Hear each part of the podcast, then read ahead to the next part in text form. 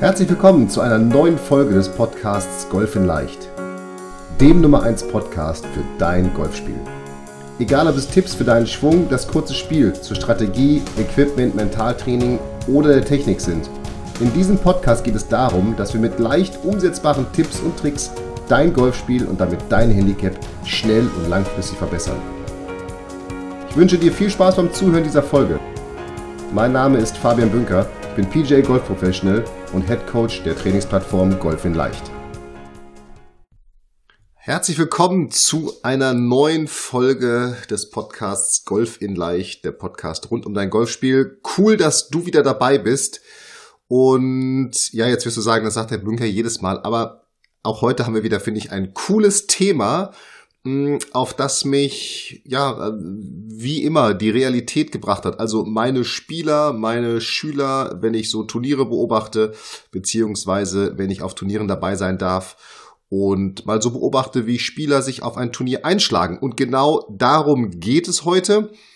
Thema, so schlägst du dich vor einem Turnier ein, mach es wie Dustin Johnson. Und du hast bestimmt auch schon das eine oder andere Turnier gespielt, denn ja, wir sind mitten in der Turniersaison und genau darum ist es mir so wichtig, dass wir heute mal darüber sprechen, wie du dich eben ideal auf ein Turnier vorbereiten kannst. Und jetzt geht's mir, wie du auch schon an dem Titel sehen kannst, nicht darum, wie die Vorbereitung in den Wochen vor einem Turnier oder in den Tagen vor einem Turnier aussehen soll. Oder ich werde dir jetzt auch nicht erzählen, dass du natürlich am Abend vor einem Turnier dich gut ernähren solltest, früh ins Bett gehen solltest, man sollte, wenn es geht, nicht auf einen runden Geburtstag gehen und lange feiern und viel trinken. Aber das ist dir ja alles klar.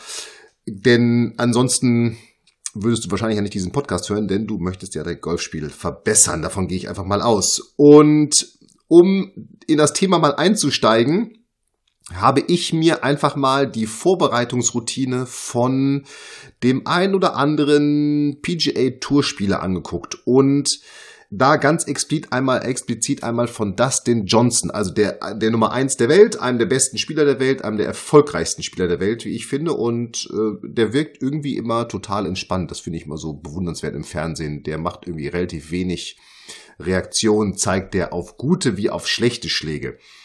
Also da kann man sich auch schon mal was abschauen. Aber du kannst dir auch was abschauen und zwar nicht nur bei Dustin Johnson, sondern auch bei ganz vielen anderen Tourspielern. Und da würde ich dir tatsächlich mal empfehlen, dass du auf dem YouTube-Kanal der PGA Tour nachschaust. Den Link dazu findest du in den Podcast Show Notes beziehungsweise in der Beschreibung. Also einfach in der Folge, in der App, in der du hörst, in der Folge bis nach unten scrollen, dann kommst du zu allen Links, die ich hier erwähne.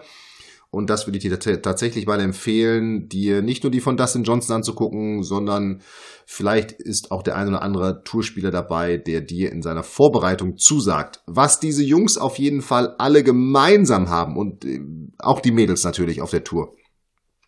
Die kommen nicht mit dem Auto vorgecruised auf den letzten Drücker, sliden in die Parklücke, ziehen sich noch schnell die Turnschuhe oder die, die Golfschuhe an, äh, haben eigentlich noch ein Salamibrötchen im Mund, was sie gerade aufessen, hechten zu ihrem Golfdeck auf den ersten Abschlag und spielen dann los und wundern sich am Ende, dass sie ja vielleicht nicht so spielen, wie sie spielen könnten.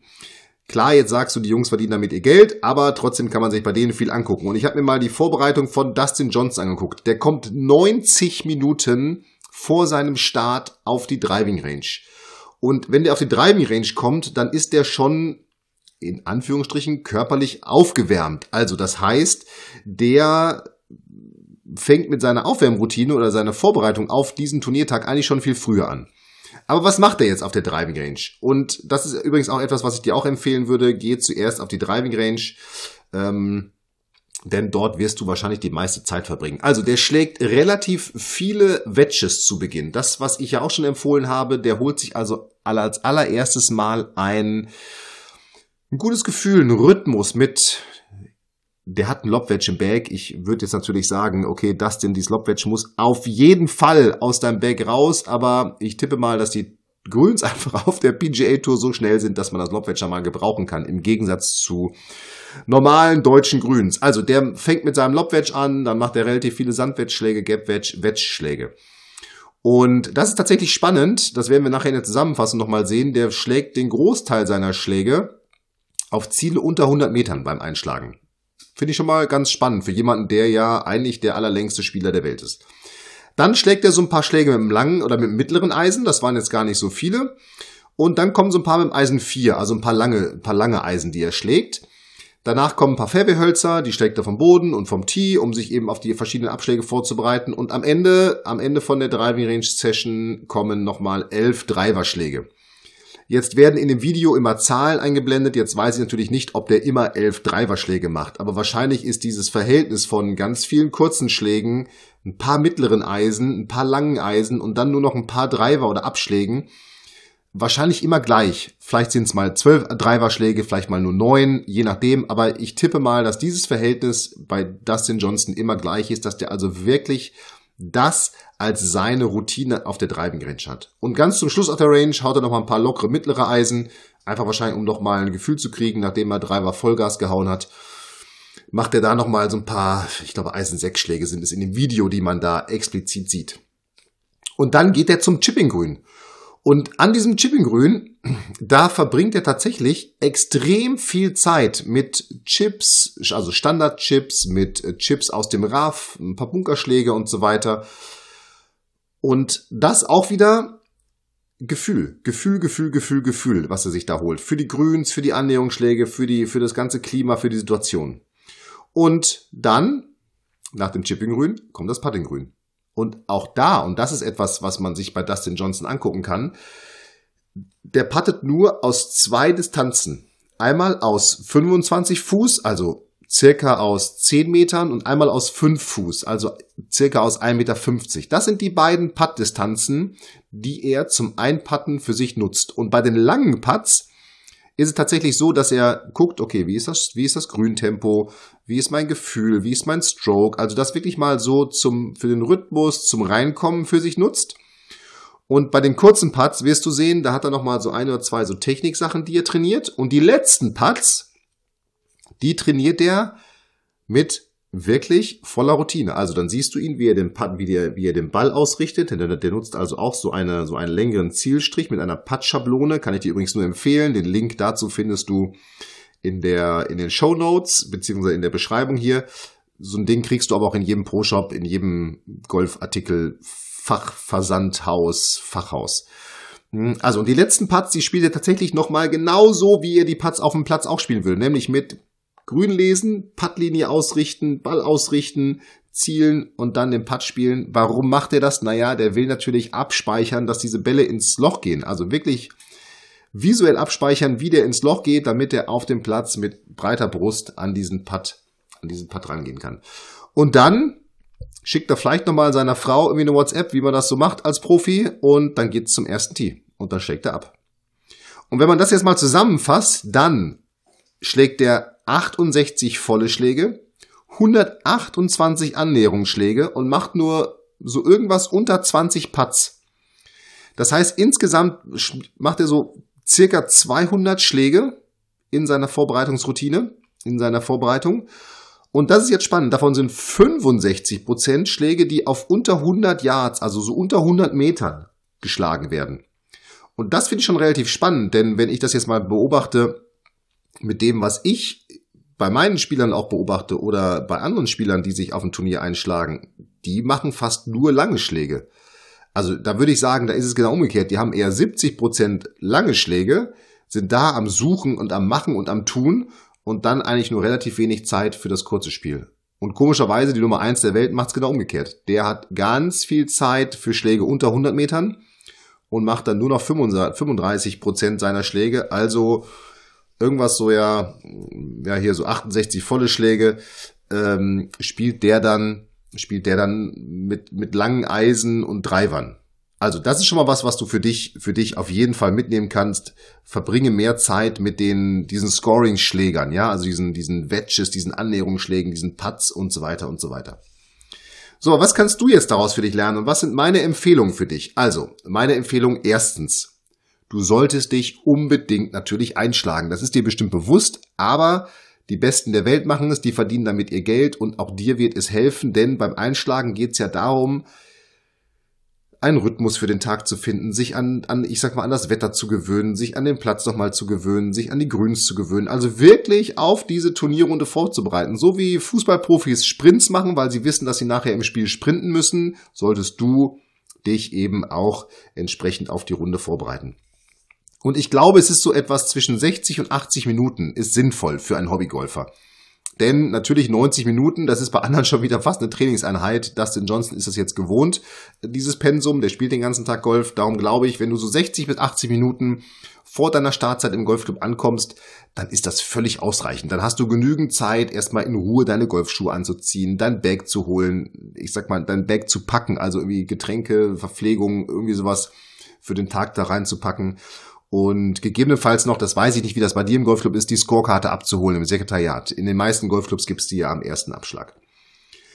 Und dann auf jeden Fall natürlich körperlich aufwärmen, bevor du anfängst, Golf zu schlagen, äh, Golfbälle zu schlagen. Am besten mit dem Springseil.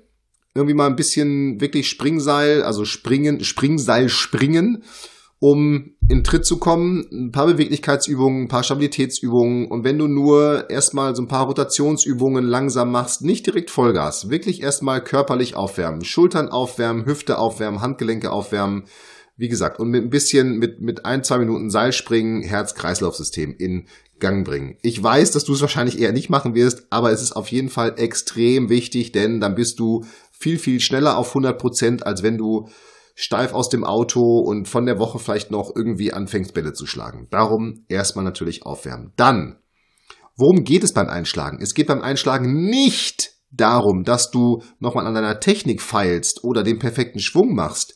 Es geht darum, dass du einen Rhythmus für den Tag findest, ein Gefühl für deinen Schwung, ein Gefühl für den Schlag, dich an das Wetter gewöhnst und wenn du heute merkst, dass dein Ball pullt oder sliced oder wie auch immer, dann lebst du für diesen Tag mit dieser Flugkurve. Das ist ganz entscheidend.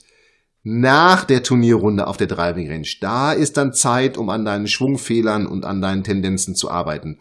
Vor der Runde ist es tatsächlich nur Rhythmus finden und leb mit den Bedingungen, die du heute vorfindest. Ganz, ganz wichtig bringt nichts, da nochmal im Schwung zu arbeiten und sich einzureden, jetzt muss ich nochmal, am allerschlimmsten eine Trainerstunde zu nehmen davor, ja.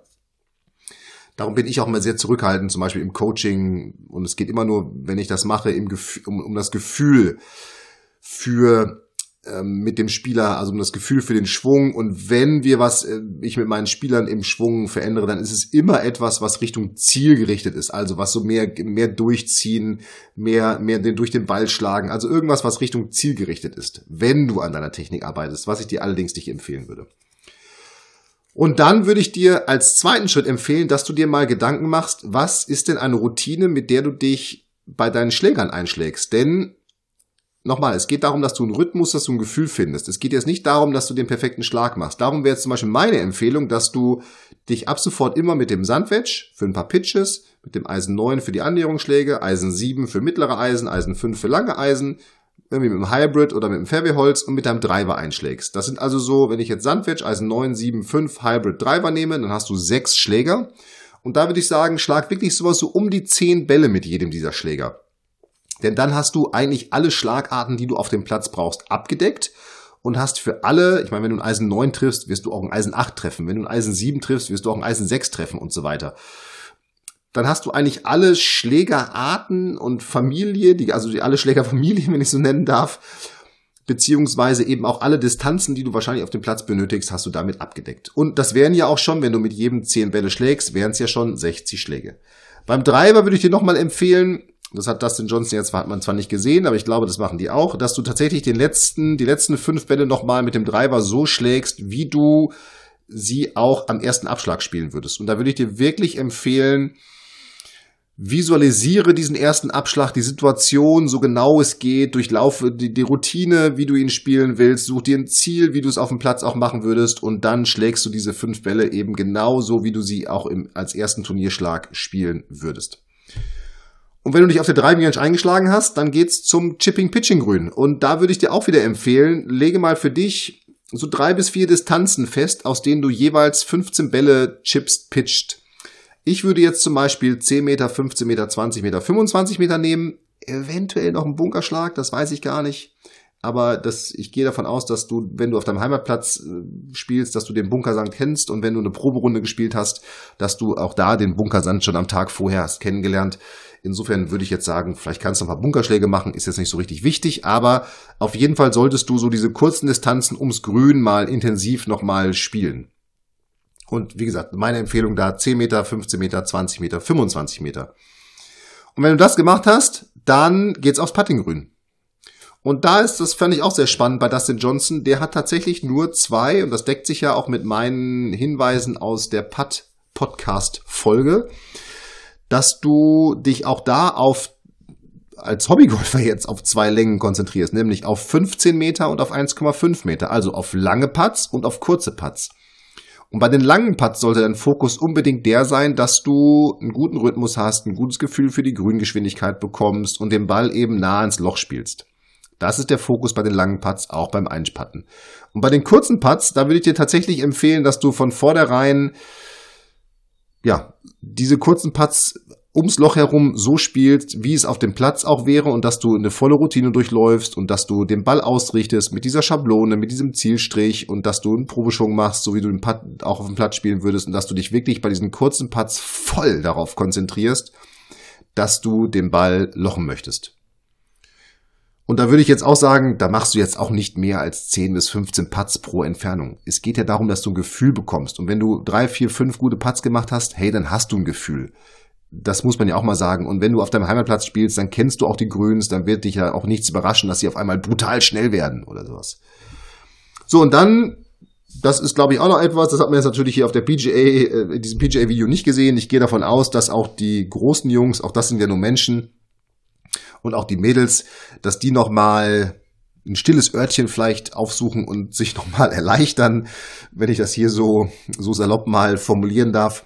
Also darum, da würde ich dir tatsächlich empfehlen, dass du dir nach deinem letzten Putt auch nochmal genügend Zeit lässt, je nach Weg auch zum ersten Abschlag, genügend Zeit lässt, um in Ruhe am ersten Abschlag anzukommen, denn da soll man ja so fünf bis zehn Minuten, ja, sollte man schon vorher da sein, auch nach den Regeln, dass man da, ich sag mal, regelkonform ist und dass du eben wirklich nochmal genügend Zeit hast, um dich in Ruhe nochmal auch mental und mit einer Visualisierung auf diesen Abschlag vorzubereiten, aber einfach auch vielleicht, um nochmal einen kleinen Schluck zu trinken, eine Kleinigkeit zu essen, nochmal einen kurzen Schnack zu halten, vielleicht auch nochmal eine WhatsApp an deinen Liebsten, deine Liebste zu schicken.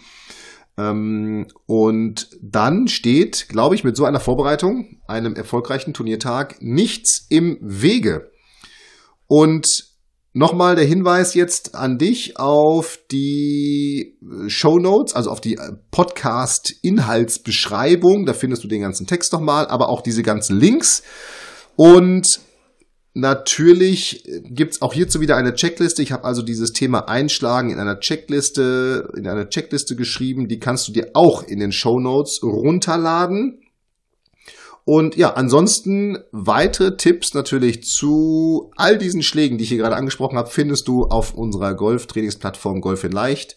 Schau einfach mal rein, golf-in-leicht.de und dann freue ich mich schon auf die nächste Folge und wünsche dir jetzt weiterhin erfolgreichen Turniere, viel Spaß und bin mal gespannt, wie das Einschlagen bei dir so klappt. Mach es gut, up and down, dein Fabian.